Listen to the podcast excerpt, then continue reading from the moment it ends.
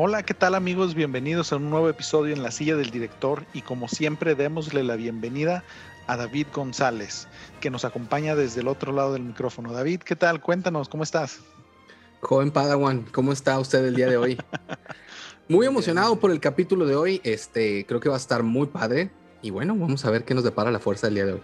Sí, a ver David, cuéntanos qué es lo que estamos festejando y el porqué de esto, de esta fecha tan importante para nosotros. Bueno, pues ya desde hace muchos años es el Star Wars Day, May the 4th be with you. Entonces, pues es una gran celebración para todos aquellos que amamos este universo, ¿no?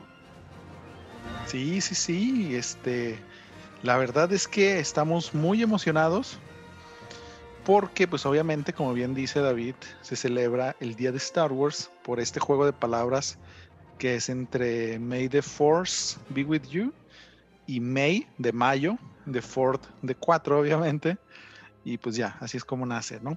Y pues bueno, para empezar, ¿nos quieres decir David qué representa para ti Star Wars dentro de Fíjate tu vida? que voy a sonar un poquito controversial y de hecho esto puede abrir un debate que, que vamos a tener nosotros, ¿eh? Creo que bueno, sin duda vamos a empezar con la pregunta que, tú me dijiste. Creo que es, es, la película de ciencia ficción más importante de todos los tiempos en el cine. Y es un caso raro en el cual el cine transpola a otras, eh, a otros ámbitos, ¿no? Que generalmente es al revés. Es decir, a partir de esta película se hacen libros, se hacen obras de teatro, eh, se hacen cómics, etcétera, ¿no? Y es un gran universo. A lo que te iba a decir que, creo que va a ser polémico, eh, revisitando lo que vamos a hablar el día de hoy, las tres primeras películas que abren este gran universo y de lo que vamos a platicar el día de hoy con, datos muy padres y, cosas que a lo mejor ustedes no sabían.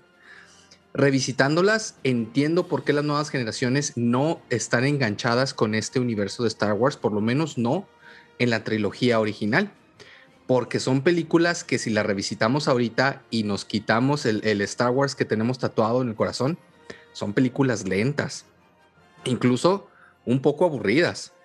Obviamente tenemos que situarnos en nuestra realidad, ¿verdad? Si vemos estas películas y nos situamos en cuando salieron, pues obviamente son, es una locura, es, es algo nuevo, es como, como ver este Endgame, por ejemplo, poner este, eh, situándonos en el contexto, ¿no?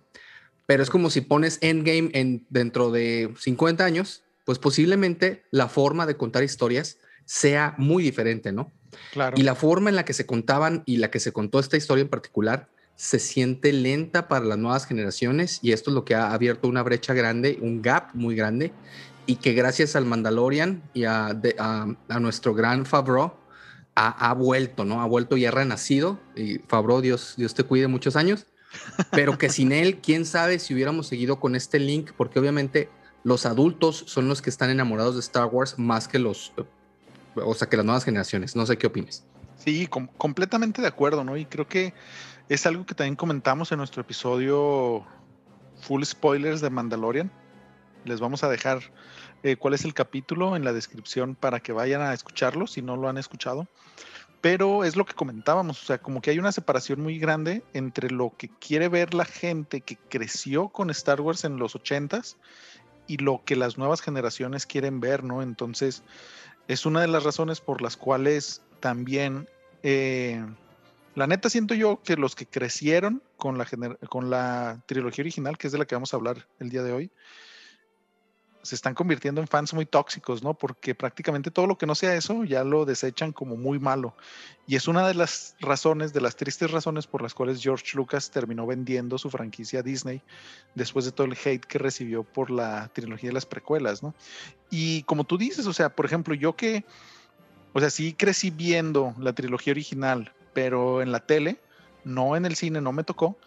Este, yo soy muy fan de esa trilogía también pero entiendo también lo que George Lucas quería hacer en las precuelas y no le tiro hate porque me parecen interesantes. No quiero decir buenas porque no son tan buenas, salvo una que está dentro de mi top 3. Que, ya queda en el quién sabe, ¿eh? porque con las nuevas películas que sacaron, si tú revisitas esas tres primeras películas, o sea, las tres precuelas, no, o sea, son eh, Ciudadano Kane comparado con las tres últimas horribles. Sí, sí, sí. Entonces, yo creo que es eso, o sea, gente de nuestra generación, de la generación de David y la mía, que tal vez estamos en nuestros años adolescentes cuando salieron las precuelas, era así, no manches, es lo máximo, y ya después como que va cambiando, ¿no? Precisamente la narrativa, cómo eh, percibimos estas películas y pues a ver qué trae estas nuevas generaciones, pero muy de acuerdo con, con tu comentario y con el gran trabajo que está haciendo John Favreau. Oye, y en este debate y continuando, ya, ya para dejar que, que, des la gran introducción que nos preparaste el día de hoy, ¿no crees que también, eh, desgraciadamente, alargaron demasiado la saga de, Sky, de, de, los Skywalker? Porque para mí, Star Wars es una oportunidad increíble para contar tantas cosas. O sea, sí. situar un universo tan interesante y se pueden contar historias tan chingonas y cerrarse en, en, en, en, la saga Skywalker creo que le ha sido eh, muy dañino, muy, muy dañino al universo de, de Star Wars, porque me gustaría saber y, y, y, conocer más Jedi. El juego que salió hace poco para PlayStation 4 fue un gran juego porque veía la historia de otro Jedi completamente diferente, con otras aventuras. Me gustaría saber más de ellos. Claro. Es lo que ha pasado con The Mandalorian, pero no, siguieron casados con Skywalker hasta que se les acabó la última gotita de la vaca flaca y ahí están los resultados, ¿no? Sí, mira, es que, digo, ese es complicado hablar al respecto porque yo creo entender el por qué y principalmente creo yo porque George Lucas, que tu invitado ya después nos va a decir si estoy en lo correcto o no, pero él eh, visualizó esta historia como la historia de los Skywalker, ¿no? Entonces entiendo que se quieran apegar a manejar esta historia de los Skywalker, pero sí creo que para empezar, o sea, lo que dices, ¿no? Esta última trilogía no muy bien llevada y creo que tuvieron ahí, o mejor dicho, perdieron. Te, te viste bien decente al decir no muy bien llevada, ¿eh? es que todavía estoy esperando que me hablen para ver si hago algo con ellos, güey, con John Favreau, entonces hay que ser decentes todavía. Ya después les tiramos hate. Pero sí, este, o sea, creo que precisamente dentro de este universo tan grande no supieron ir diversificando, ¿no? Como bien dices, intentaron sacarle todo el dinero que pudieran a Luke y a los Skywalker, que tristemente no supieron meter otros personajes que fueran interesantes para la audiencia en general, porque como bien comentabas, o sea, a pesar de que esto empezó como una simple película de ciencia ficción, se ha convertido en un universo gigantesco, ¿no? De entre videojuegos, películas, series animadas, libros, juegos de mesa, o sea, hay mucho de dónde agarrar. Y yo creo que también ahí Kathleen Kennedy le tiene cierto odio a George Lucas por algo, no sé qué. Que Fucker. Lo está, lo está, se está saboteando y está saboteando esta, esta, este gran, gran universo. ¿O cómo lo ves? De acuerdo, Israel. Y bueno, antes de seguir, que, que, que, estamos, este es un tema que da para muchas cosas. Adelante con tu intro que nos tienes preparadas de, de Star Wars. Claro que sí, y obviamente siéntete con la libertad de hacer comentarios conforme voy platicándoles, ¿no? Porque obviamente para entender qué es Star Wars, tenemos que entender de dónde viene y quién es la gran mente maestra detrás de todo esto. Pues obviamente estoy hablando del papá de los pollitos, George Lucas, que antes de escribir Star Wars venía de escribir y dirigir su primer largometraje, una maravillosa obra llamada THX 1138, que después todos los sistemas de sonidos de estos blockbusters entre 80s, 90s y principios de los 2000s, no sé si recuerdan que iniciaba con este sonido y que decía de THX, porque eh, fue una de las eh, novedades tecnológicas que introdujo George Lucas al mundo del cine, ¿no? Y el nombre está tomado precisamente de esta película que fue estrenada en el 71 y es una gran historia de ciencia ficción que toma inspiración de historias como 1984 de George Orwell, Or George Orwell, Un mundo feliz de Aldous Huxley, y no vamos a entrar más en este tema porque pues, nos podría llevar a otro episodio completo, ¿no? Que después lo voy a hablar. Pero desde aquí nosotros podíamos ver una gran capacidad de George Lucas para contar historias de ciencia ficción.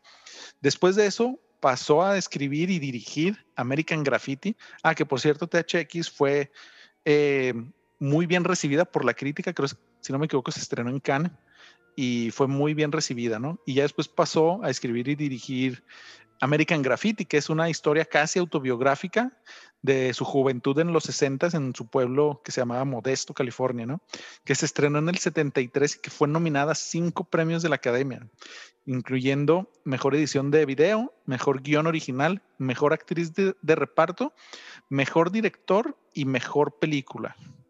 Después de, esta, de este gran éxito, tanto crítico como comercial, se dedicó dos años completos entre el 73 y 74, se dedicó únicamente a escribir el guion de su siguiente película, una mezcla poco convencional entre estas películas de samuráis de Kurosawa, en especial La Fortaleza Perdida, también tenía algo de Flash Gordon y algo muy interesante, que es un libro que se llama Héroe de las Mil Caras de Joseph Campbell, que en realidad no es una historia de ciencia ficción ni nada de esto, sino que te hace un análisis del viaje del héroe en las historias mitológicas entre diferentes culturas antiguas, ¿no? Entonces, por eso, este libro salió como en los 40, si no me equivoco.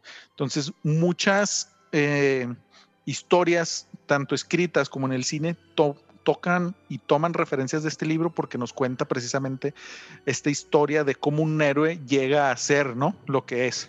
Fíjate, y aquí es algo súper importante y, que comentas que, se rompió en estas últimas tres películas y que muchos de los expertos de cine y de historias dicen que ese fue el gran error. ¿A qué me refiero con esto? La epicidad de, un personaje, de un héroe, trata precisamente en este viaje, ¿no? En el viaje que él tiene que recorrer, de empezar en un punto cero y acabar donde termina, y todo lo que significa para él el viaje, ¿no? A lo mejor no es tan fuerte, a lo mejor no es tan valiente, a lo mejor no es tan wise, no, no sabe tantas cosas. Y conforme va pasando el tiempo y se va encontrando con otros personajes, él va aprendiendo sobre sí mismo, va enfrentando dificultades y termina como el gran héroe de la historia, ¿no? Así es. Pero aquí la señorita Rey este, ya nació bien poderosa. O sea, ella ya podía controlar la fuerza, que Luke se, se tardó tres películas, no, ella ya en 30 segundos, véngase el sable, ya lo sé manejar, yo soy una verga, le voy a poner una chinga a Kylo Ren que tiene toda la vida entrenando. No, yo ahorita en 30 segundos lo, lo, lo acomodo. Ese es el problema. Eh, y parte de la gran intro que, que, mencionas, o sea, ese fue uno de los grandes problemas para mí.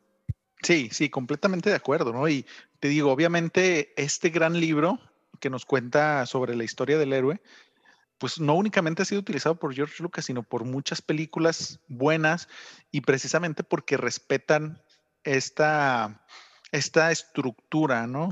De guion, de historia, de lo que sea, y que en la nueva trilogía no, no pudimos ver, ¿no? Pero acá entre nosotros todos sabemos, o por lo menos quiero creer que tú sabes, David, que una de las inspiraciones no aceptadas por George Lucas para escribir y dirigir y hacer visualmente lo que es Star Wars es Dune de Frank Herbert. Pero eso ya lo hablaremos después también porque tengo mucho que decir al respecto. No, pero, pero es hasta, hasta tonto, la verdad, te digo, es, es, ya lo comentábamos en el episodio que tuvimos de anime, es tonto cuando, cuando tomas tantas referencias que no lo aceptes, que, que, no le des crédito al actor original, porque más estás creando un producto nuevo, digo, no, no pasa nada si lo tomas a partir de otros productos, ¿no? Exacto. También toma muchas cosas de la obra de Tolkien, también se ha hablado mucho, entonces, ¿por qué no dice, o sea, la verdad, sí, tomé de aquí, tomé de allá y creé mi propia historia, ¿verdad? O sea, de acuerdo contigo. Sí, sí, sí. Pero bueno, después de dedicar estos dos años a la escritura del guion, en el 75 George Lucas fundó la compañía Industrial Light and Magic, quienes serían los encargados de hacer los efectos especiales de Star Wars y que además de eso pasaría a convertirse en una de las compañías de efectos especiales más exitosas y vanguardistas de todos los tiempos. Solo para ponerte unos ejemplos, los efectos especiales, bueno, dentro de su haber está Avengers, Infinity War, eh, Aquaman, Kong, la Isla Calavera, esto hablando de lo más reciente, ¿no? El Capitán América, Civil War, obviamente Rogue One, Jurassic Park, y pues una tanta otra sarta de películas. Creo que Kilómetro 31 también está ahí, ¿no? sí, de hecho tuvieron que abrir una nueva rama porque era demasiado innovador lo que querían hacer. Pero bueno, o sea, después de eso fundó esta compañía y, o sea, a pesar de tener todo el, el expertise que ya tenía, todo este buen track record con estas películas anteriores que les mencioné y ya una historia bien estructurada, el pobre George pasó de estudio en estudio promoviendo su película y fue rechazada por lo menos unas cuatro veces, hasta que llegó con 20th Century Fox, quienes decidieron darle la oportunidad, pero cometieron un gravísimo error para ellos y un gran win para George Lucas, ¿no? Ya que eh, George Lucas decidió ceder su salario como director a cambio de quedarse con el 40% de las ganancias en taquilla de la película. Motherfuckers. Y lo que terminó de hacerlo muy, muy rico, todos los derechos del merchandising.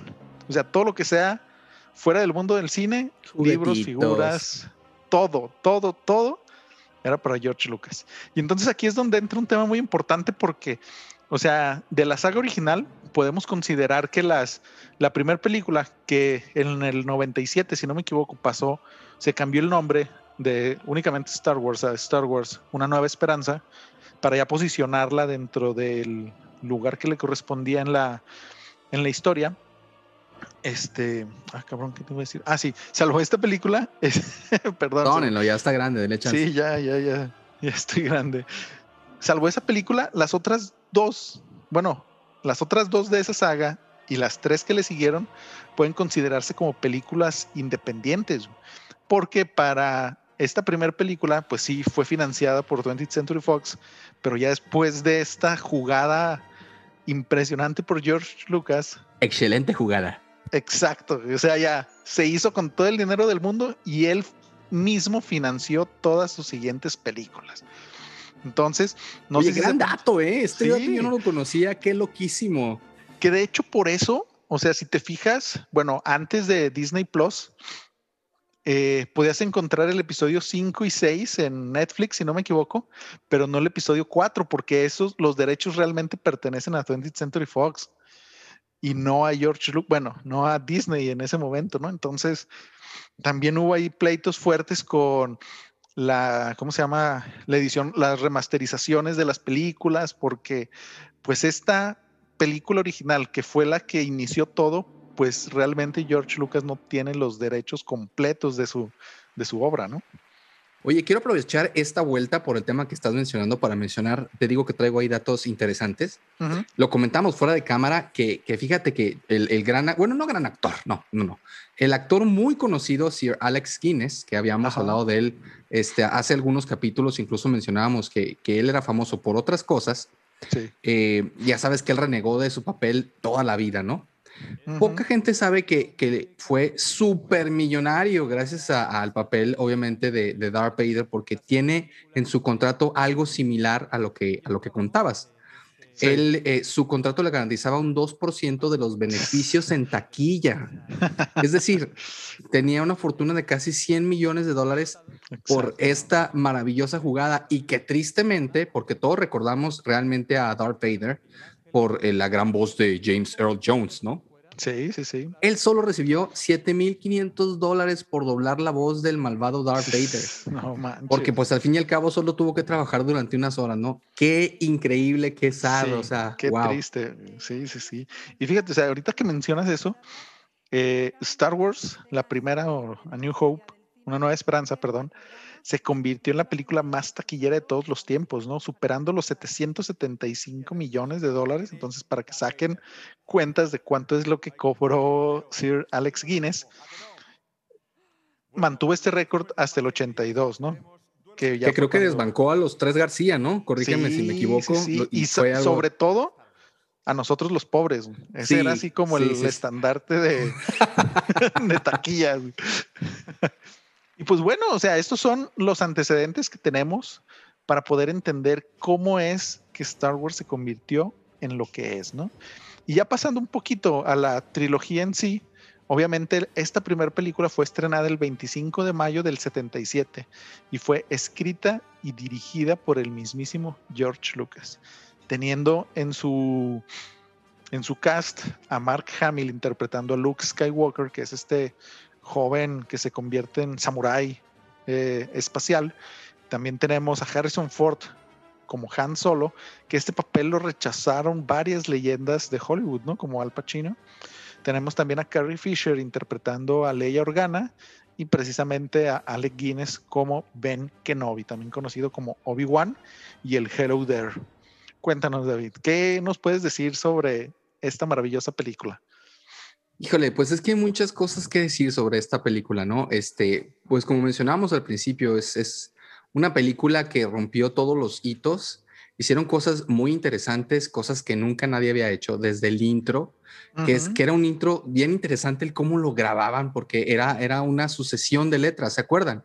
Sí, pues fue tan famosa esta sucesión de letras y en su momento tan revolucionaria, que no era más que un rollo que iban pasando, que lo siguieron haciendo durante años y años y durante todas las películas de lo famoso que, que logró eh, esta película, ¿no? Las grandes tomas que hicieron de las naves también era algo impactante, algo maravilloso. Eh, que, fue muy difícil el, para, para, el resto del sci-fi poder entender el cómo se le ocurrían estas maravillosas ideas, porque era un poquito jugarle al chavo del 8 en el sentido de que con la poquita tecnología que tenían, tenían que ser muy creativos para poder lograr los efectos, sobre todo en la primera película, ¿no? Sí, sí, sí, sí, completamente, completamente de acuerdo, ¿no? Y obviamente este, les voy a hacer un pequeño review bueno, Israel, y vamos a continuar eh, ahorita en, este hilo que, tenemos pendiente, pero antes quiero darle la bienvenida a Carlos Hernández López, un gran amigo mío, que es la persona que, conozco, que más sabe de Star Wars. Luego es, es, curioso porque en este mundo de Star Wars todos tenemos un amigo que sabe mucho de Star Wars, ¿no? Pero luego resulta que, que comparándolos, pues no saben tanto, les gusta tanto. No, aquí Carlos sí, sí sabe mucho, la verdad, mis respetos. Incluso su hermosa hija se llama también Padme, nomás para que se den ahí una idea de qué tanto le gusta este Star Wars. Carlos, bienvenido a la silla de director. Gracias, es un gusto estar aquí con ustedes. Perfecto, Carlos, bienvenido. Y pues, a ver, David, continúa. Bueno, ahorita me preguntabas que para mí, ¿qué, qué era Star Wars? ¿no? Platicaba un poquito de, mucho lo que hacían la magia para poder eh, jugar con los efectos que no tenían.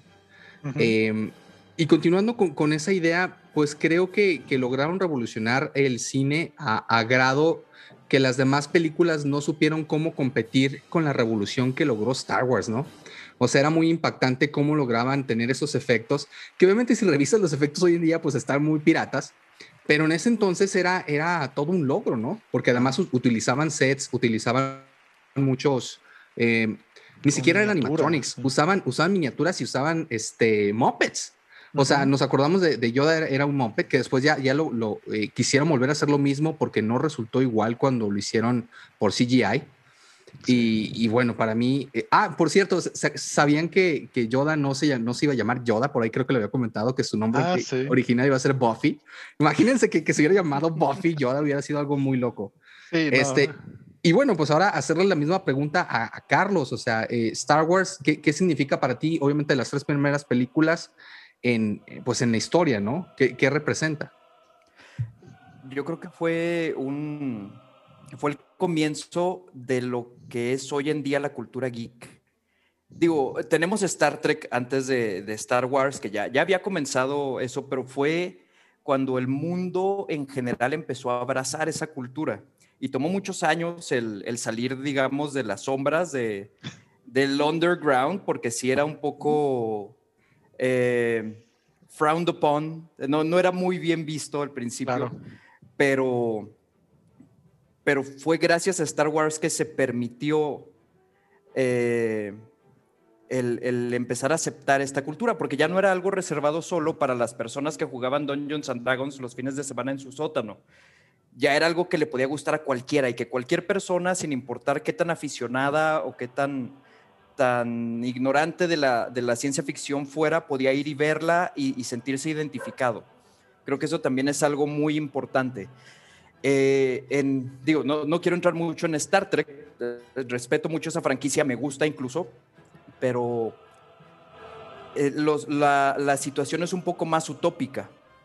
Entonces, aunque te, te emociona ver las tramas, te emociona ver los problemas, la, forma en que escribían los guiones era muy, muy padre.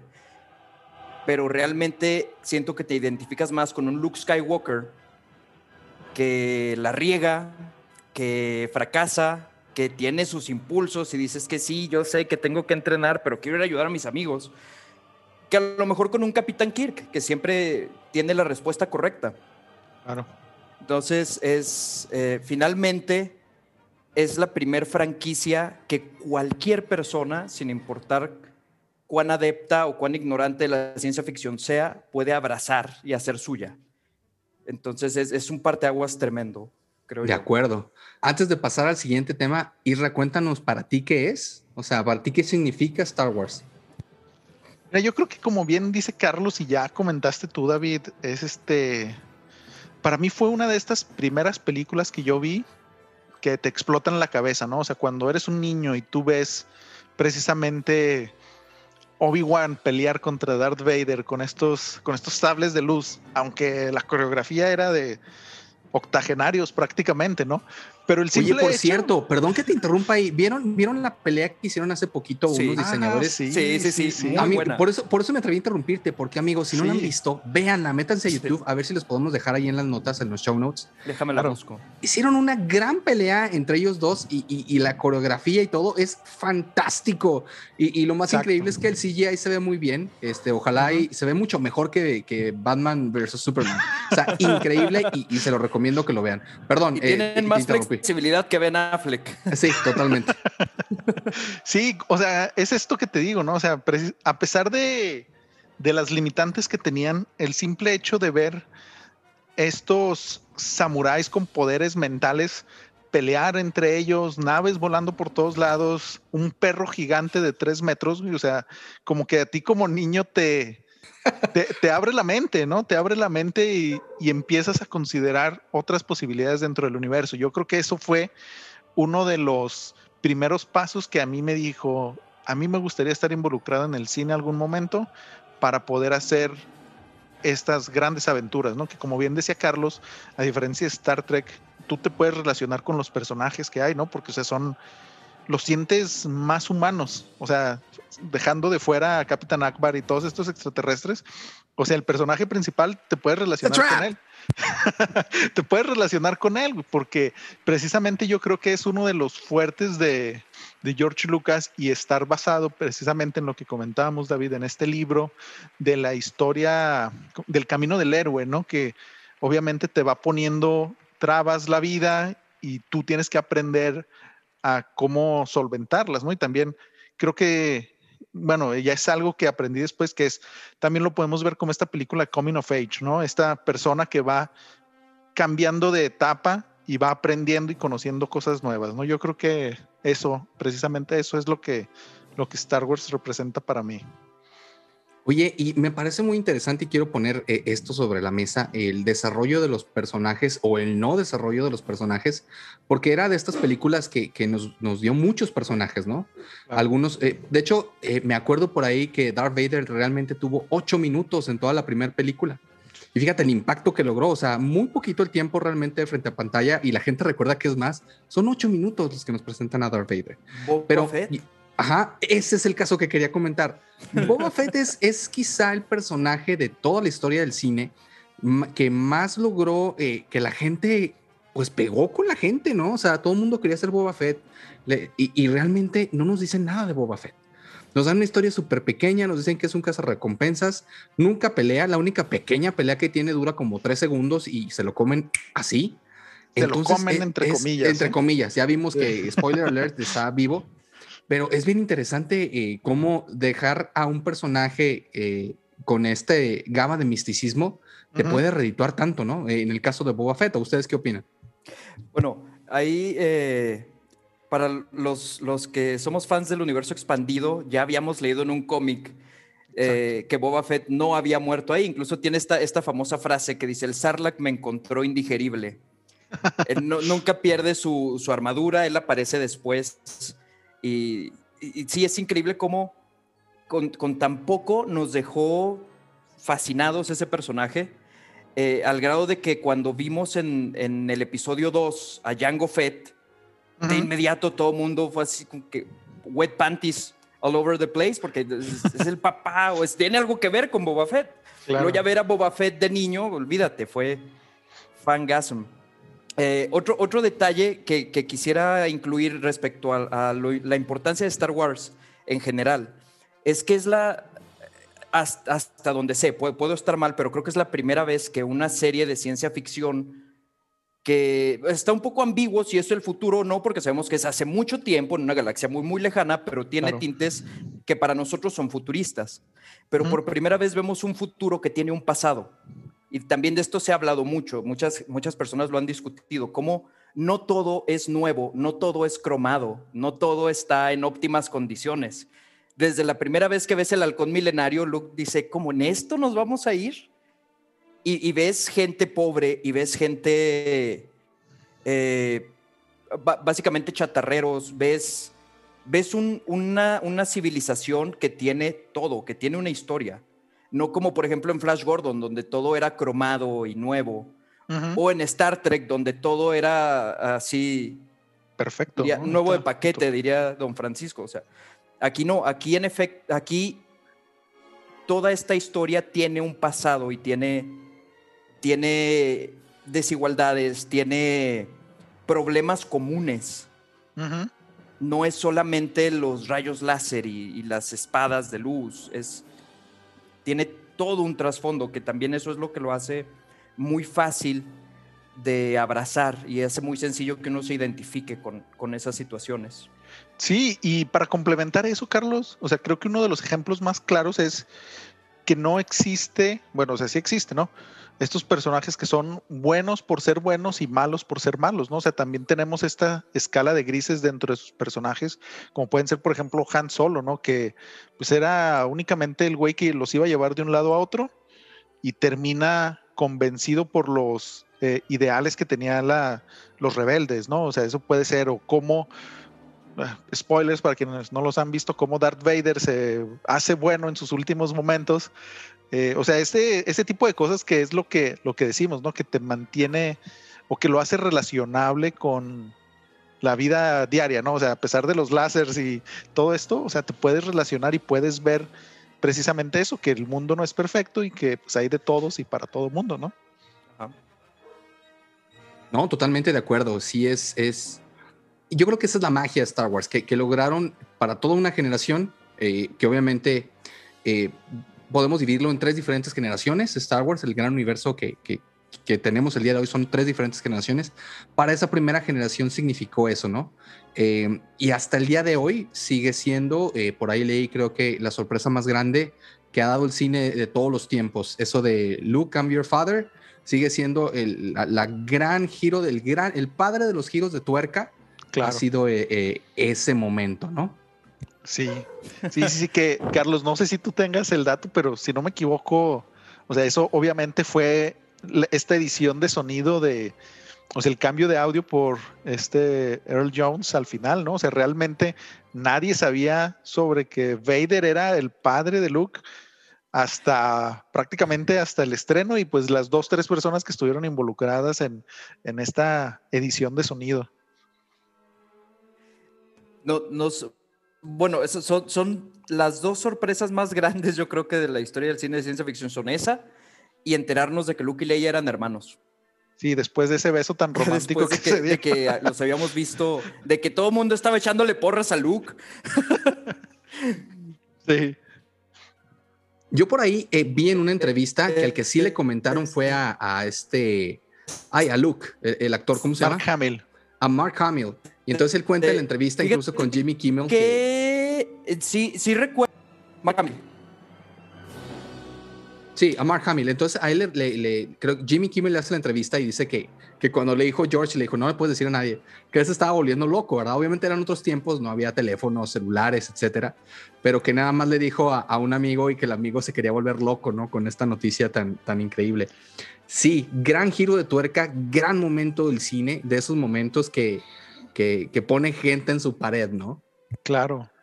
Sí, sí, sí, completa, completamente de acuerdo, ¿no? Y te digo, yo creo que todas estas pequeñas cosas son de esas que van marcando la historia del cine y le van dando el lugar que Star Wars se merece dentro de toda esta industria geek. Oye, te voy a dar otro de esos datos curiosos. Eh, ya ves que, que, les iba a dar como que splashes. Fíjate que la gente piensa eh, que Iwan McGregor, pues obviamente eh, viene del linaje de que él es el general Obi-Wan Kenobi, ¿no? En la trilogía de las precuelas. Pero no es el único miembro de su familia en aparecer en la franquicia. Fíjate, qué curioso. El primero fue Dennis Lawson, su tío, que dio vida a un piloto de la Alianza Rebelde en la trilogía original. Sí, eso, eso está bien padre. Y, y, otro, otro dato interesante también, él tiene un hermano, obviamente Iwan McGregor, y su hermano es, este, trabaja para la Fuerza Aérea Británica, creo. Pues bueno, eh, él es conocido como Obi, Obi 2 O sea, entonces es algo bien, bien padre, ¿no? Sí, sí, sí, sí, digo, pues todas estas referencias que el mundo nos, nos puede dar, ¿no? Y qué, qué recuerdos. No sé si tengan algún otro cosa que comentar o seguimos con el programa contando un poquito sobre la historia de la trilogía original. vamos, a, vamos, a, seguirle. Ah, sí, cuéntale y ahí, vamos, exacto. Ajá. Bueno, para empezar, o sea, lo que les comentaba, ¿no?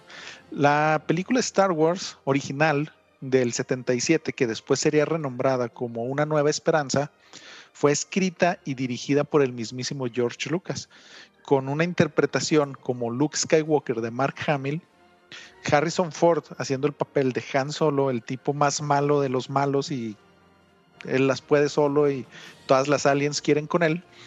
Después también teníamos a Carrie Fisher como Leia Organa, perdón, la princesa Leia Organa, y a Alec Guinness como Ben Kenobi y un largo eh, grupo de extras que pues obviamente con el pasar de los años se iban convirtiendo en personajes importantes dentro de la historia. ¿no?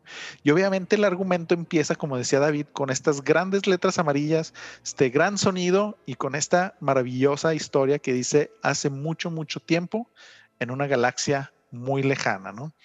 Y toda esta película empieza con una guerra civil donde los rebeldes pelean contra el Imperio Galáctico, instituido hace aproximadamente unos 20 años antes del inicio de la película, por el emperador Palpatine y su compinche favorito Darth Vader, ¿no? Y pues ellos han robado los, bueno, perdón, los rebeldes han robado los planos de la nueva y más poderosa arma del imperio, la Estrella de la Muerte, un arma capaz de matar planetas enteros los planos son entregados a la princesa Leia, quien los guarda en Artudito, mejor conocido en México como Arturito, junto con un mensaje de ayuda para Obi-Wan Kenobi, ya que él es el único que puede ayudarlos, pero son atrapados por Darth Vader. Después, Artudito y C-3PO llegan a Tatooine, son capturados por los Yaguas, precisamente estos pepenadores espaciales que comentaban, y vendidos al joven Luke Skywalker, ¿no? Para, y su tío, para ayudarlos en esta granja que cosechaban humedad o algo así, si no me equivoco. Y quienes al estar limpiando los droides escuchan este misterioso mensaje dirigido a Obi-Wan Kenobi. Y él conocía al viejo Ben Kenobi, entonces él en su mente dice, pues han de ser primos, ¿no? Familia o algo, han de estar relacionados, déjame se lo llevo. Descubre que Obi-Wan es un Jedi en retiro, eh, que es algo así como un samurái espacial con poderes sobrehumanos y que se creían extintos hace más de 20 años por el imperio. Resulta que, que, ahí quiero comentar, qué chistoso, cómo, cómo es un reflejo de los tiempos. Eh, incluso también me pasó con, con Daniel San. Ya ahorita la edad que tiene eh, eh, Obi-Wan, o sea, Iwan McGregor, es la misma que tuvo el actor en aquel entonces y nada que ver. O sea, Iwan McGregor se ve como de, ¿qué te gusta? ¿35? Sí, y, sí, y, el otro actor ya se veía que estaba, pues ya como, estaba abrazando la muerte, ¿no? O sea, cómo van cambiando los tiempos y cómo se van, o sea, la, gente se envejece de manera diferente. Mismo caso con, con Daniel San, o sea, tenía la misma edad de, del maestro de, de Pat Morita y nada que ver, Pat Morita también ya se veía que ya estaba a punto de morir y bueno, no, no deja de ser un, dato curioso, ¿no? Sí, sí, sí, sí, completamente de acuerdo. Otro, otro dato curioso, así brevemente, es este, ahorita que mencionabas el, reparto original que, y que fue dirigida por George Lucas personalmente. George Lucas se sacó de la manga algo muy interesante con Carrie Fisher, que le dijo que no podía usar sostén. Y cuando Carrie dijo, ¿y por qué sin sostén? Pues estás en el espacio, mija. O sea, ¿tú, cómo, crees que pueda comportarse una cosa así en gravedad cero? Y bueno, está bien, sí, sin sostén. Y así se la llevó y nunca hubo una escena de gravedad cero. Pero bueno, se la sacó de la manga George. El viejo George. Y para hilar ese comentario, fíjate que más de una veintena de actrices hicieron la audición para intentar conseguir el, el gran papel de Elia, ¿no? Una nutrida lista que incluía nombres mucho más mediáticos por aquel entonces que el de Fisher. Por ejemplo, Sissy Spake, Farrah Fawcett, que ya era grande en ese entonces, Glenn Close, que perdió el Oscar hace poquito, Jessica Lange, Meryl Streep también, Meryl Streep, Sigourney Weaver, Civil Shepard, Janie Seymour, Angelina Hudson, Kim Basinger, Kathleen Turner y Gina Davis. Casi nada. Casi, o sea, todo lo bueno de esas épocas me andaba detrás. Audicionaron todas ellas y mira, quedó, quedó nuestra Leia. Que, mira, imagínate que se lo hubieran dado a Meryl Streep y ahorita tendría nueve Oscars ahí únicamente por Star Wars, probablemente. sí, sí, sí, sí. Sí, pero bueno, este, para terminar esta primer parte de, de, la película, te digo, pues, este, se une precisamente Luke a esta, a esta batalla con los rebeldes donde lleva a Obi-Wan Kenobi y juntos rescatan a Leia y se ven inmiscuidos en una batalla más antigua y grande que cualquiera de los involucrados, ¿no? Luke es entrenado ligeramente como Jedi y logra destruir la estrella de la muerte y dando así la primera victoria de los rebeldes en mucho, mucho tiempo.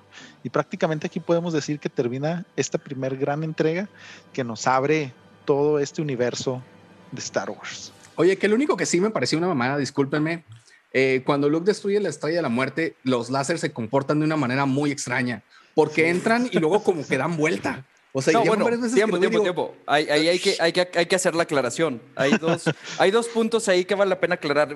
Bueno, tres. Uno, de entrada tenemos sonido en el espacio, ahí ya, ya vamos mal. Si nos vamos a las leyes de la física, pues bueno, nos, nos quedaron a deber, pero se, se escuchan muy bien.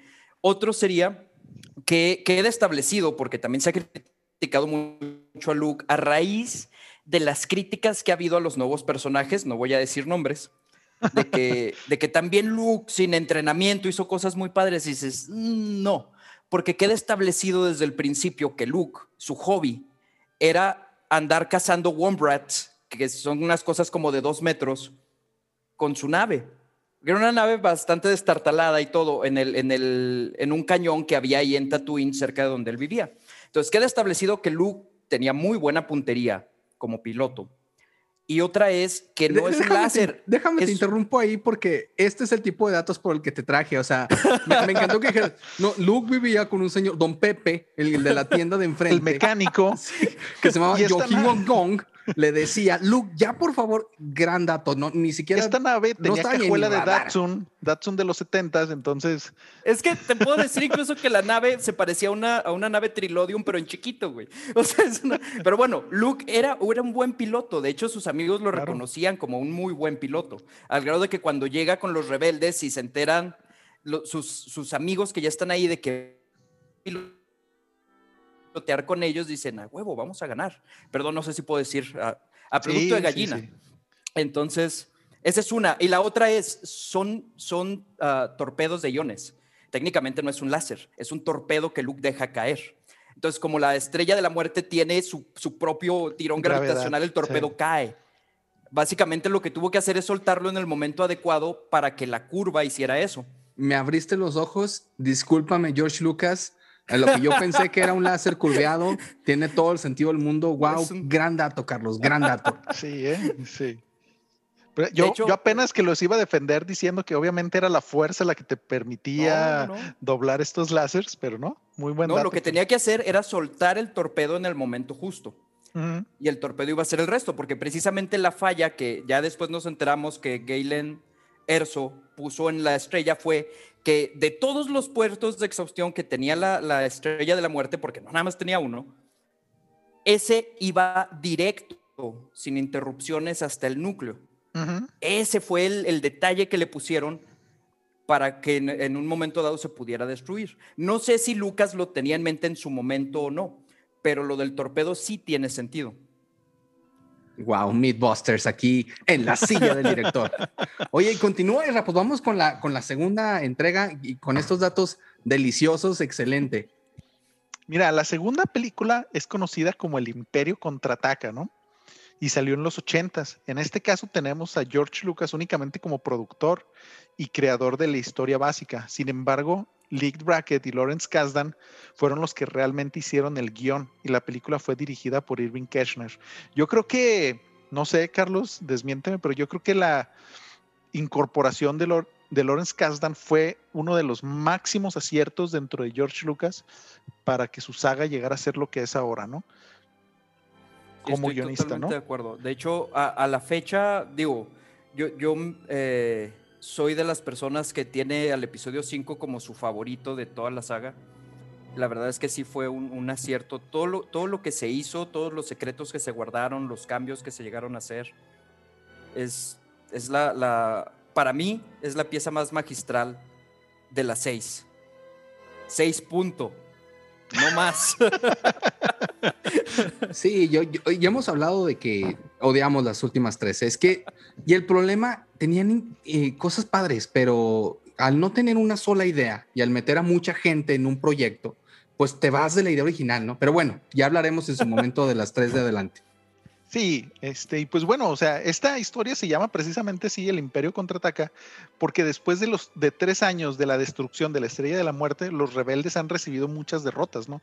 Una detrás de otra, tanto así que han tenido que huir de su base principal y han tenido que llegar a Hot, un planeta completamente cubierto de nieve, donde Luke está investigando la caída de un meteorito y es capturado por básicamente un monstruo de las nieves espaciales, ¿no? Y desfigurado de la cara por un dato que probablemente ahorita David o Carlos nos hagan saber. Y después de esto sale Han solo en su rescate y después de encontrarlo muere su caballote, este gigante que no me acuerdo cómo se llama. Tenemos una de las escenas más este, extrañas, creo yo, donde usando el sable corta a su caballo y mete el, se meten prácticamente, ¿no? Los intestinos para utilizar este, el calor corporal para mantenerse con vida.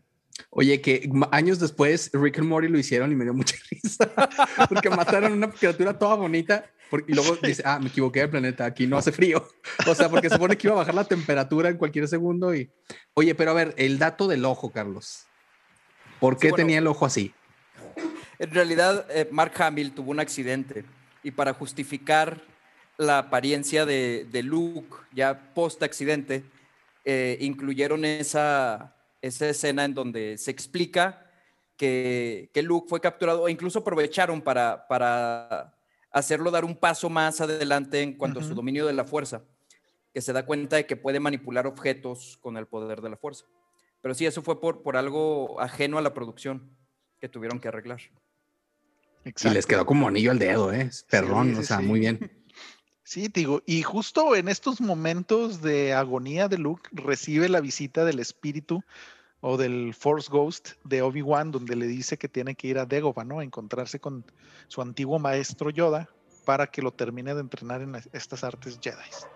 Y pues aquí obviamente podemos ver muchas cosas icónicas dentro de la saga, como es cuando Vader contrata a muchos cazarrecompensas y es donde aparece por primera vez Boba Fett, ¿no? Después tenemos esta inclusión de Cloud City o la eh, ciudad en las nubes, donde llega Han Solo y pues obviamente es traicionado por Lando Calrissian, interpretado de una manera muy interesante por Billy D. Williams.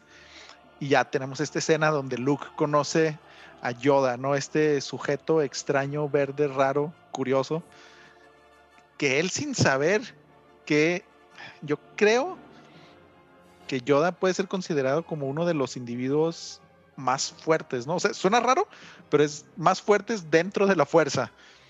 Híjole, híjole, aquí, aquí ya, ya frunció el ceño Carlos, ¿eh?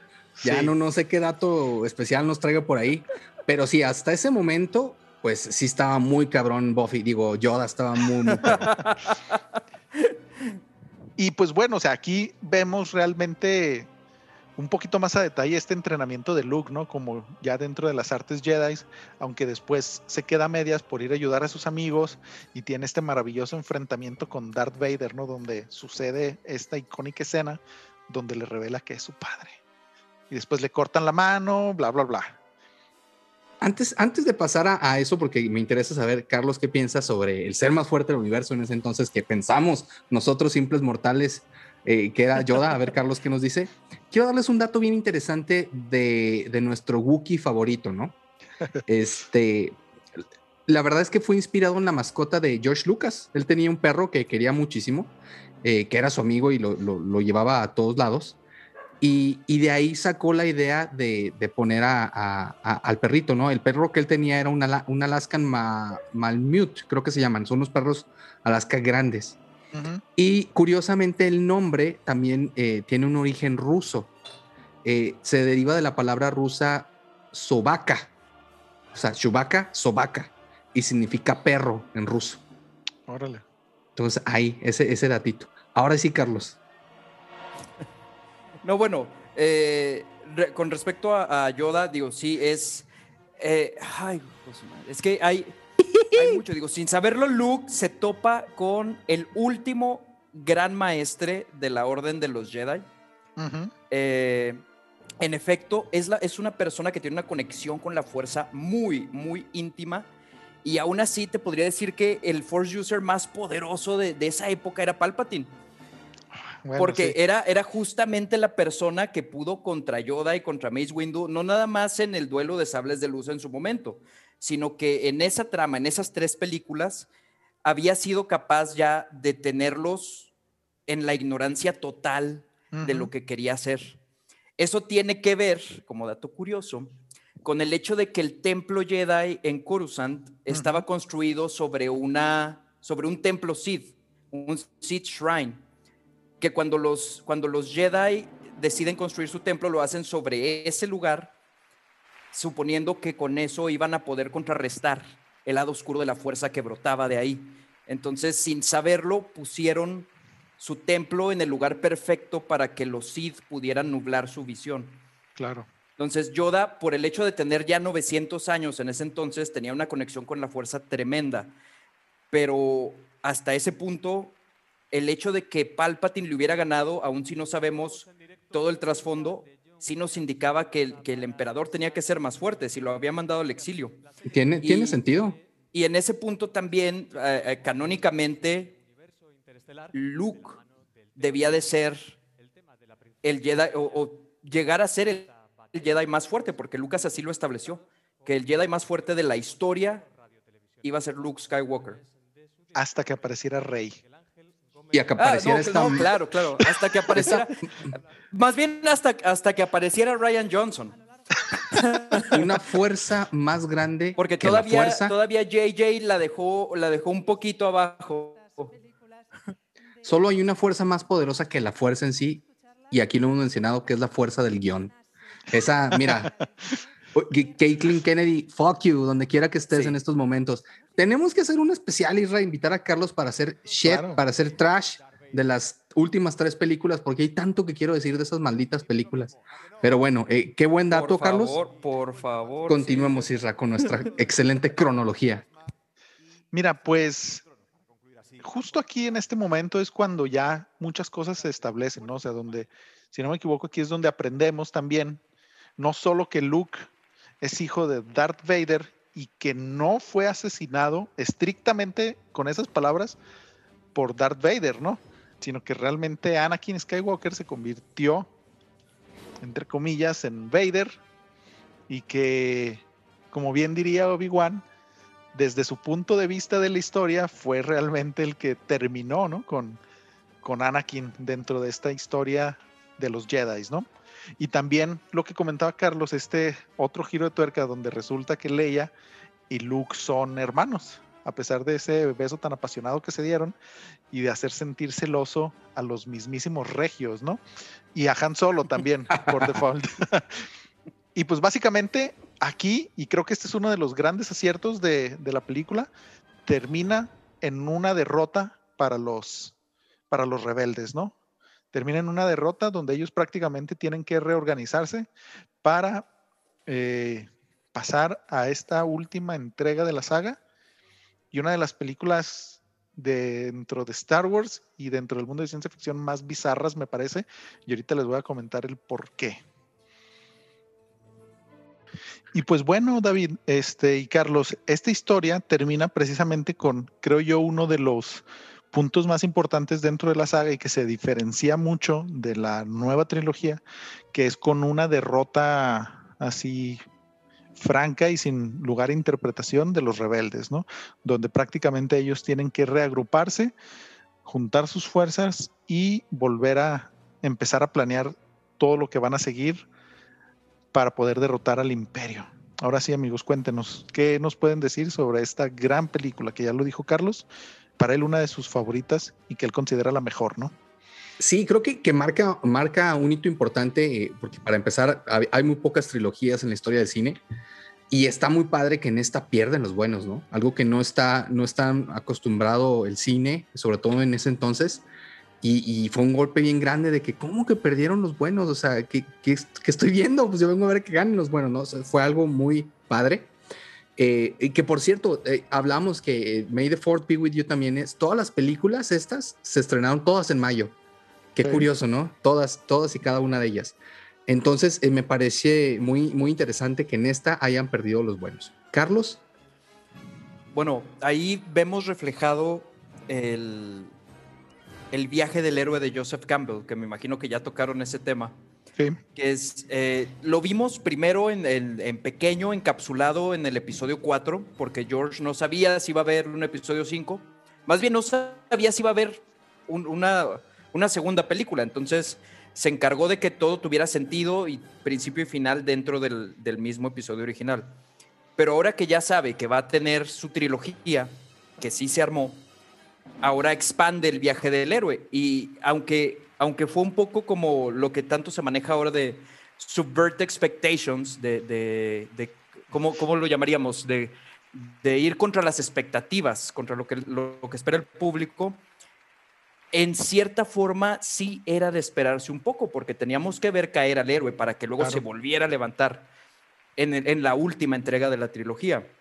Pero sí es, es sin duda, es, es también la primer película donde empezamos a explorar ahora sí la galaxia. Porque ya tenemos otro planeta que no tiene nada que ver con Tatooine, que es prácticamente lo opuesto a Tatooine, aunque también se podría alegar que Camino es lo opuesto a Tatooine porque llueve todos los días. Pero tenemos, tenemos una galaxia enorme y estamos viendo ya más planetas. Ya no nada más los oímos mencionar como a Dantooine, por ejemplo, en el episodio 4. Y eh, para los, los que nos empezamos a meter en eso, aunque a mí no me tocó en esa época porque no había nacido, pero en su momento empezamos a conocer el mapa de la galaxia, empezamos a ver a qué se referían con los linderos externos, con el núcleo, a qué nos referíamos con, la, con la carrera de Kessel que Han Solo hizo famosamente en menos de 12 parsecs, cuando los parsecs son unidades de distancia y no de tiempo. pero, resulta... La magia del guion. No, no, pero esa también tiene su explicación. Eh, resulta ser Resulta ser que el, detalle con la carrera de Kessel es que ir de Kessel a Coruscant, Kessel está en el lindero externo y atraviesa por muchos planetas muy importantes. Entonces, para poder traficar especias de, afuera de la galaxia adentro, tenían que evitar todos esos checkpoints. Entonces, entre más rápida fuera tu nave, más corta podía ser tu ruta. Entonces, el hecho de haberla hecho en menos de 12 parsecs quiere decir que tu nave le podía ganar a las naves imperiales o, de la República o de lo que fueran más fácil que otras. Entonces, sí. The more you know, eh, ese dato, te digo, sacado de los anales de los datos, no tenía idea. Pensé que era un, un simple guiño y qué bueno que ahora ya sé el porqué de la famosa. Eh, porque lo hacen en varias películas, eh, hacen referencia a esto de los 12 parcels en varias películas. sí.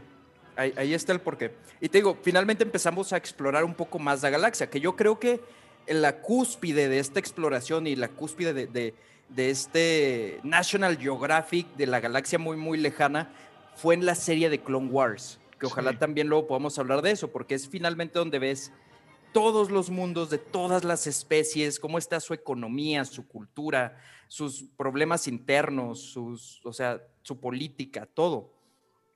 Pero el episodio 5 es donde se empieza a abrir ese panorama. Al principio era Tatooine, la estrella de la muerte y la base rebelde, que sabes que está en otro planeta, en una luna de Yavin, pero hasta ahí. Y aquí ya hay una ciudad en las nubes que tiene una instalación minera, ya hay un planeta que es totalmente de hielo, ya hay escudos que pueden proteger un planeta entero y evitar un bombardeo, ya hay naves de, para todo tipo de terreno, que tienes a los, los caminantes imperiales. O sea, se empieza a abrir eh, exponencialmente todo lo que la galaxia tiene para ofrecer y eso es hermoso. pues me dejó sin palabras, ya no, no puedo agregar nada más. Bueno, amigos, este muchas gracias por acompañarnos. Esto fue la silla del director. Muchísimas gracias. No, excelente, Carlos, padrísimo. Pues bueno, creo que, que lo, lo, que sigue es, es, continuar con la cronología de la última película, Isra. Sí, precisamente la película, la tercera película dentro de esta trilogía, la sexta en la cronología de la visión original de George Lucas es El regreso del Jedi, ¿no? Del 83, que esta película fue dirigida por Richard Marquand, que previo a eso principalmente había trabajado en televisión y algunos que otros documentales, ¿no? Y tristemente no pudimos ver más de él porque falleció en el 87 a la tierna edad de 49 años. Cuidado, David, ¿eh? ya casi estás por ahí rondando esos territorios. En 15 años. y esta película también fue escrita por Lawrence Kasdan y George Lucas. Y aquí yo creo que me parece súper obvio cuáles son las aportaciones de George Lucas a la trama, que ya lo vamos a ir viendo conforme avancemos, ¿no? Tenemos básicamente al mismo cast que se ha mantenido durante estas películas. Y pues aquí Carlos, no sé si nos quieras contar tú, ya para terminar con esta saga, cuáles son más o menos la cronología de, esta película o qué es lo que nuestros fans pueden ver en esta, en esta gran película del regreso del Jedi. Bueno, primero tenemos una de las escenas de reuniones más, más magníficas, yo creo que es cuando se encuentran en el palacio de Java de Hot, porque te da, te da a ver que desde el momento en que Boba Fett se lleva a Han Solo hasta ese punto, se armó un plan tremendo. Un plan que incluyó que Luke regresara a Dagobah. No te especifican cuánto tiempo, pero Lando tuvo que infiltrarse en la guardia de Boba Fett. Luke tuvo que terminar su entrenamiento.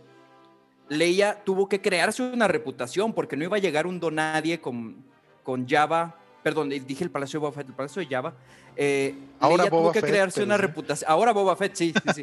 Técnicamente no estás mal, carnal. Técnicamente sí, me adelanté un poquito. Spoiler alert. Eh, pero todo esto tuvo que ocurrir, incluso mandar a los droides para que se diera esta, esta escena con la que abrimos esta reunión, que es, es, es magnífica, es muy emotiva.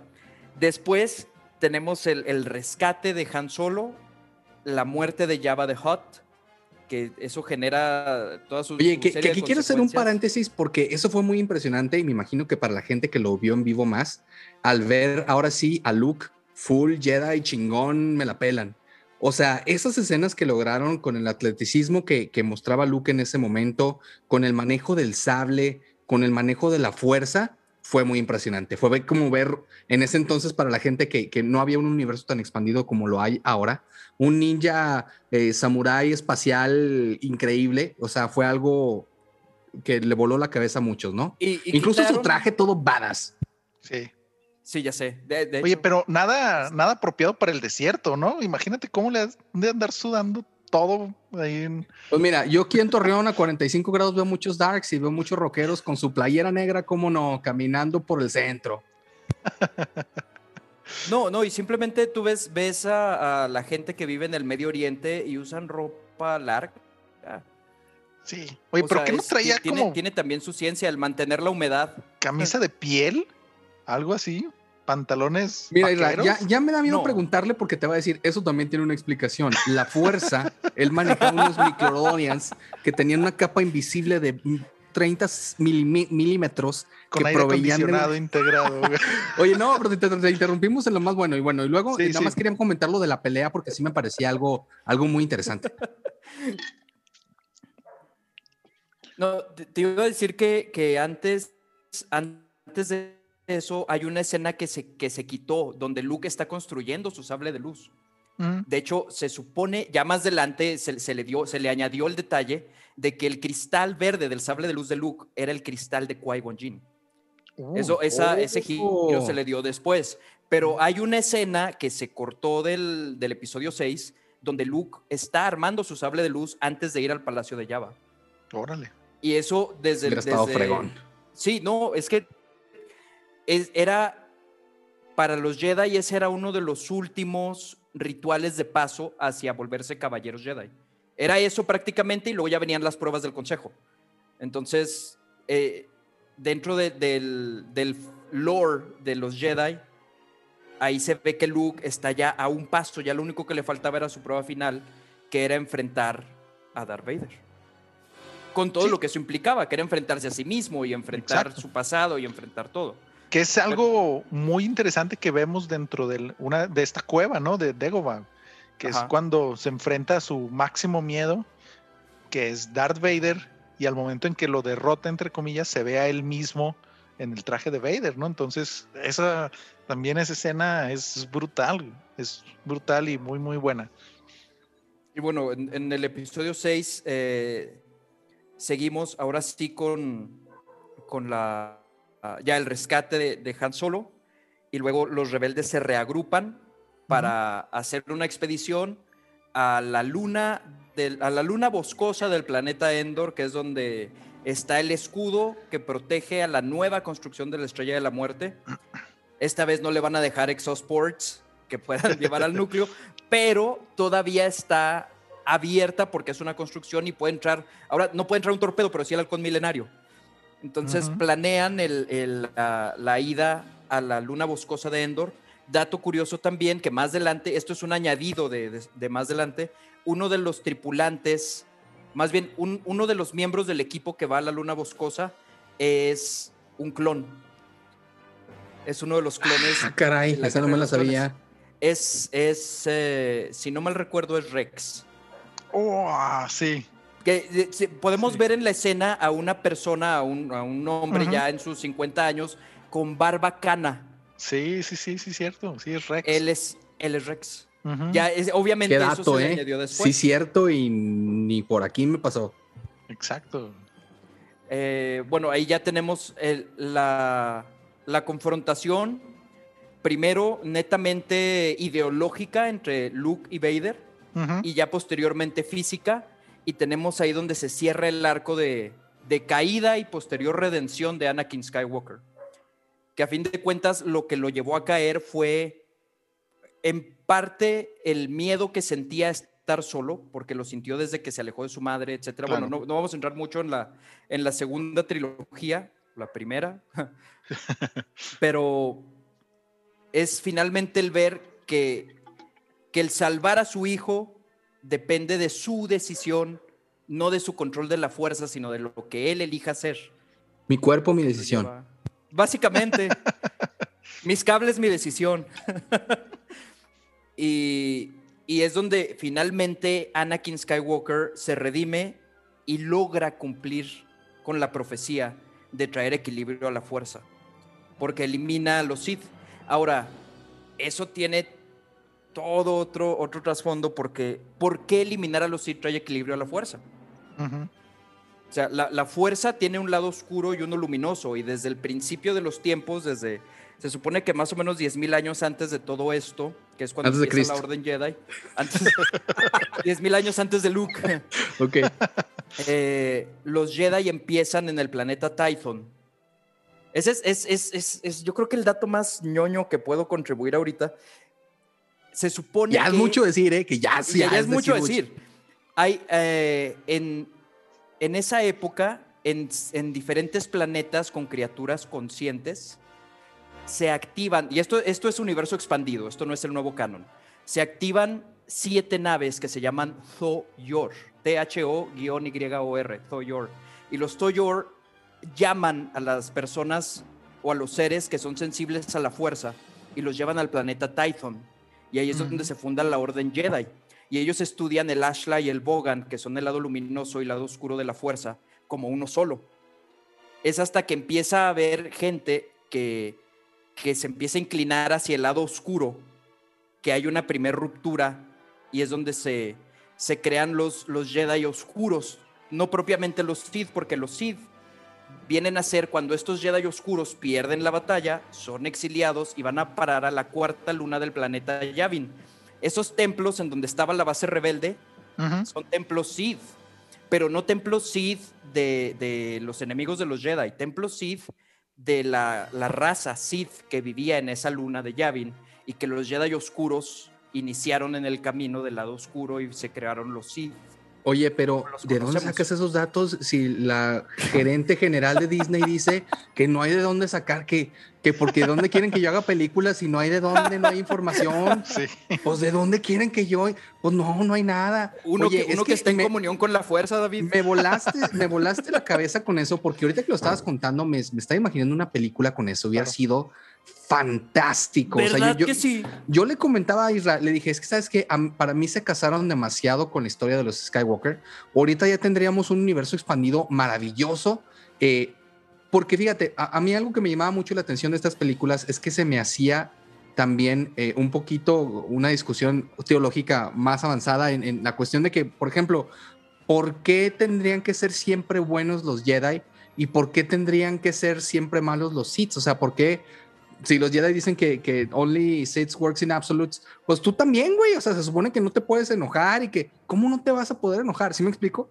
Entonces, ahora con lo que nos explicas, tiene mucho más sentido. O sea, un ser mucho más balanceado y que sepa manejar esto, pues tendría que ser eh, un, un, un, ser, hablando de los Jedi, pues muchísimo más poderoso y más centrado y más sabio, ¿verdad? Porque exactamente es un güey equilibrado.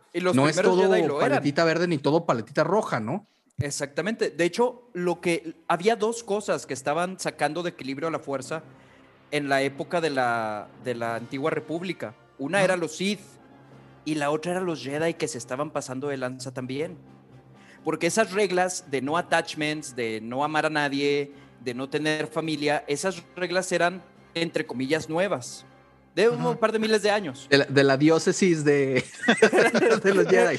Había sido, sí, bueno, yo creo que bastantes diócesis le tocaron a Yodita, pero, pero sí, era, era algo relativamente nuevo. Entonces los Jedi estaban jalando demasiado luminoso, más de lo necesario, totalmente hacia el lado oscuro. Eso generaba un desequilibrio. Entonces, al quitar a los Sith, cuando ya no había Jedi, es donde se alcanza el equilibrio. Porque entonces ya no había una orden Jedi restringiendo el uso de la fuerza, restringiendo eh, cómo se, debía de ver o de practicar. Entonces, de Luke dependía mantener ese equilibrio, pero Vader fue el que lo trajo.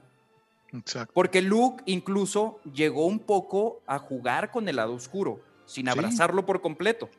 Entonces, Luke estaba en equilibrio. Ahí la cosa era destruir a Palpatine y a Darth Vader, y eso lo logra Anakin una vez que se redime. Oye, está bien interesante. Bueno, voy a dejar que sí. hable. ¿Qué opinas de, de, esto, oye? Tengo que confirmar, tristemente, Carlos, que sí, eso fue el comentario más ñoño de la noche. pero, pero muy Nos volaste la cabeza. Sí, sí, sí, sí. Y pues bueno, o sea, precisamente así termina la historia. Bueno, realmente la historia termina con esta fiesta salvaje con los Ewoks, ¿no? Así. Tiempo, tiempo, tiempo. ¿Sabes que nadie jamás menciona que se llaman Ewoks? O sea, nosotros lo aprendimos más adelante por caricaturas, por todo. En, las películas, en el festival de Navidad. Deja tú, nadie jamás se refiere a ellos como Ewoks. El, nadie. el Ewok principal tiene nombre y apellido. Se llama Wicked W. Warwick. Sí, sí, sí. Estás buscando tener otro comentario más ñoño que el anterior, ya te vi, estás, los, casi lo logras. ¿Cómo se llamaba ese Ewok? Jamás me hubiera imaginado que no sabías el nombre y el apellido de un Ewok. Creo a ver, y la fecha de nacimiento y tipo de sangre también. 7 de mayo de 1977 Pesó de la 300 gramos. Pero sí, o sea, y fíjate que yo creo que eso fue una de las... Eh, participaciones de Luke, perdón, de Luke, de George Lucas al guion, ¿no? Yo creo de lo más notable que puedes decir, esto a huevo es de George Lucas porque no veo a Kazdan, así que sí, lo sacamos unos ositos muy tiernos que sean muy salvajes y que logren ayudar a derrotar a el imperio a pedradas y palos, ¿no? Entonces, yo creo que puede ser eso. Hablando un poquito, eh, un poquito atrás de lo que mencionabas, porque me parece importante, que era mucho de lo que mencionaban de Qui-Gon ¿no? Eh, él podría entrar como dentro de, estos Jedi renegados, porque pues él le valía medio cacahuate lo que le decían. O sea, él se iba mucho por lo que él pensaba y a mí yo me voy por este lado y me dicen que no, me vale. Y tú, mi Padawan, te vas a encargar de esto y me la pelan. Y, o sea, él, él trabajaba mucho lo que le decía su corazón, ¿no? De hecho, eh, Qui-Gon estaba totalmente en pro de escuchar a la fuerza más que al consejo. Claro. Y era considerado, podía ser considerado como un Jedi gris. En esa época, los Jedi grises eran Jedi que no se, que no se ceñían al código. Y que no El gran tema que quería escuchar de los. Jedi grises. Bueno, los, los Jedi grises eran, eran cual- básicamente cualquier usuario de la fuerza que no fuera del lado oscuro, pero que no se ciñera al consejo, era considerado Jedi gris. Muchas veces se les permitía estar en la Orden Jedi precisamente porque eran muy poderosos y preferían tenerlos bajo su vigilancia, como a Qui-Gon. Claro. Y Que porque les hecho- eran útiles, claro está. De, de hecho, si no me equivoco, esa es una de las razones por las cuales Qui-Gon no era miembro del consejo tal cual, ¿no? Porque Fíjate, no, no, sí, no se atañía a eso. Curiosamente, Qui-Gon era un maestro sin estar en el consejo. Exacto. Opuesto de Anakin, que estaba en el consejo sin ser maestro. Sí. Oye, entonces, esto yo no lo sabía. Entonces, Ahsoka es un Jedi gris. Sí. Por esto que mencionas. Sí. Ok. Sí. Ujú. All right. Ahsoka se, se separa de la Orden Jedi, pero permanece en la categoría de Jedi Gris, porque no practica el lado oscuro, pero no está bajo los mandatos del Consejo. Ok, ok, interesante. Sí, sí, sí, sí. Y pues bueno, amigos, así termina esta historia, ¿no? Precisamente con todos estos buenos comentarios de, de Carlos y esta, este resumen del episodio 6, donde podemos ver precisamente la redención de Anakin Skywalker, cómo derrotan, entre comillas, o sea, habla- estrictamente hablando del canon, cómo derrotan, entre comillas, a Palpatine, porque ya después sabemos que no, no, no lo habían derrotado tal cual. Y cómo es que Luke, pues pasa a ser ahora sí que yo creo el único Jedi oficial, ¿no? Dentro de ese momento histórico en, en la saga, ¿no? Y cómo en teoría él iba a empezar con su nueva escuela de la nueva orden de los Jedi, bla, bla, bla. Que, que, que- que ese momento, o sea, ahorita que lo vimos en, en The Mandalorian, yo, yo chillé como nunca antes, ¿eh? Gran momento, es lo que quería Sí. ver toda mi vida. Es lo que Y- todos y- queríamos y ver. que- Y, que solo John Favreau, hasta te salió una luz en tu, en tu cámara, Carlos. de- Este, gran momento. Gracias, John Favreau, donde quiera que estés, compa. Y que ese, precisamente ese momento, David, nos deja una enseñanza que nunca te encuentres en un pasillo con un Skywalker, ¿no? Que ya vemos lo que pasa con Luke y- en esta, en esta serie de Mandalorian y también con Darth Vader en Rogue One, ¿no? Esta escena también memorable. Y yo creo que, tristemente, Carlos, se te pasó decir también uno de los comentarios más nerds y pues apreciables de esta última película que nos entrega una escena formidable con una Leia en este traje de baño metálico, ¿no? que vino probablemente a la mente de muchos de los nerds en los 80s, 90s y hasta el día de hoy probablemente con muchos cosplays interesantes sobre la princesa Leia. Fíjate, otro, otro encuentro. Sí, tienes razón, me, me faltó. Este, estaba, estaba más en el lado. En el lado geek que en el lado. que en el lado pervy. Pero hablando, hablando de encuentros desafortunados en un pasillo con un Skywalker, Obi-Wan murió en un pasillo. Sí, Cierto. sí, sí, cierto. Hab- Hablando de encuentros desafortunados. Y otro es que eh, Palpatine, de hecho, en, en el antiguo canon del universo expandido, hay una serie de cómics que se llaman Heredero del Imperio. Mm. Y, y en efecto, Palpatine estaba no muerto.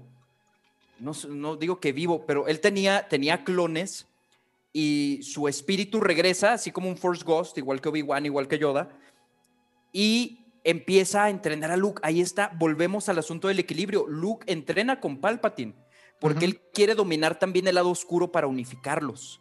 Al grado de que Leia, cuando está embarazada, intenta ir por Luke y decirle es que tienes que salir de aquí porque el emperador te va a corromper y ta, ta, ta.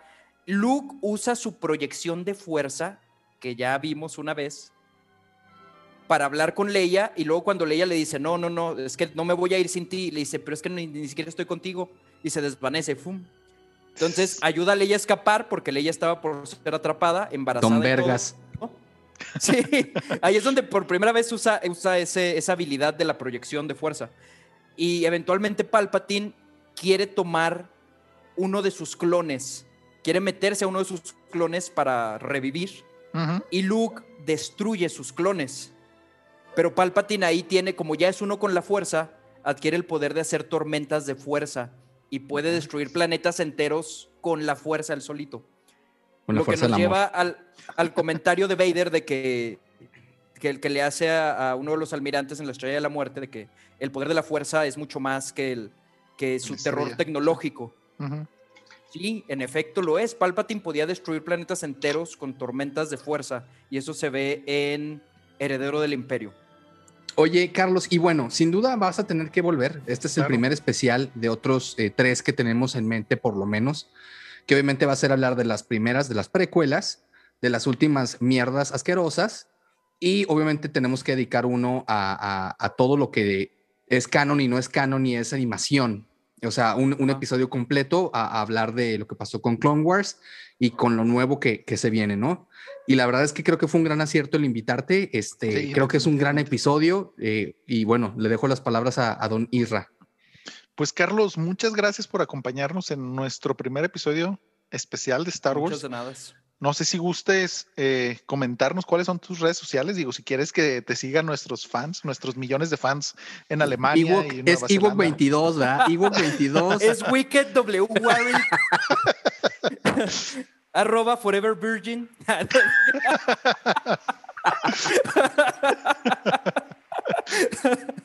no, esto. En Facebook estoy como Carlos Hernández. Eh, Twitter rara vez lo uso, pero luego se los paso. Estoy como Persp por perspicaz, larga historia. Este, eh, y en. Pues es, es básicamente lo que uso, Facebook y Twitter. Y Twitter no mucho realmente.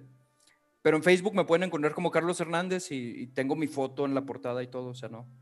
Y no duden, amigos, si tienen alguna duda de Star Wars, cobra barato las respuestas, cinco pesos por pregunta, entonces no duden en preguntarles, que seguramente va a tener una respuesta. Yo ya me voy tranquilo sabiendo que los láseres no dan esta vueltita. Entonces ya, ya, ya me quedo muy tranquilo. Mira, yo también ya puedo dormir tranquilo sabiendo el nombre, apellido, fecha de nacimiento de Wicked y este gran dato Sí, Carlos. Ah, haciendo la corrección, era, es, es un torpedo de fotones, no de iones. Porque puede haber alguien que me escuche y diga, no, no mames, no es de iones. No, ok, cierto. Qué bueno que me dijiste porque yo, yo me quedé pensando eso. Dije, habrá sido torpedo de iones. Qué bueno que, que, ya lo aclaras, ya me puedo ir más tranquilo. Curiosamente, otro dato, otro dato ñoño, los TIE Fighters se llaman así porque T-I-E es Twin Ion Engine. Tienen dos motores mm. de iones que por cierto es una tecnología que se está investigando en esta época en NASA, los motores con iones. Wow. No, pues de mi parte es todo. Agradecerte realmente, Carlos. Fue un gran programa. Creo que eh, fue muy padre conocer muchísimos datos eh, de, que yo no conocía de, de, Star Wars. Gracias, amigos. Espero les haya gustado este programa. De mi parte es todo. Me despido. Muchísimas gracias. Muchas gracias a todos. Síganos en nuestras redes sociales, Facebook, Twitter, Instagram, como la silla del director.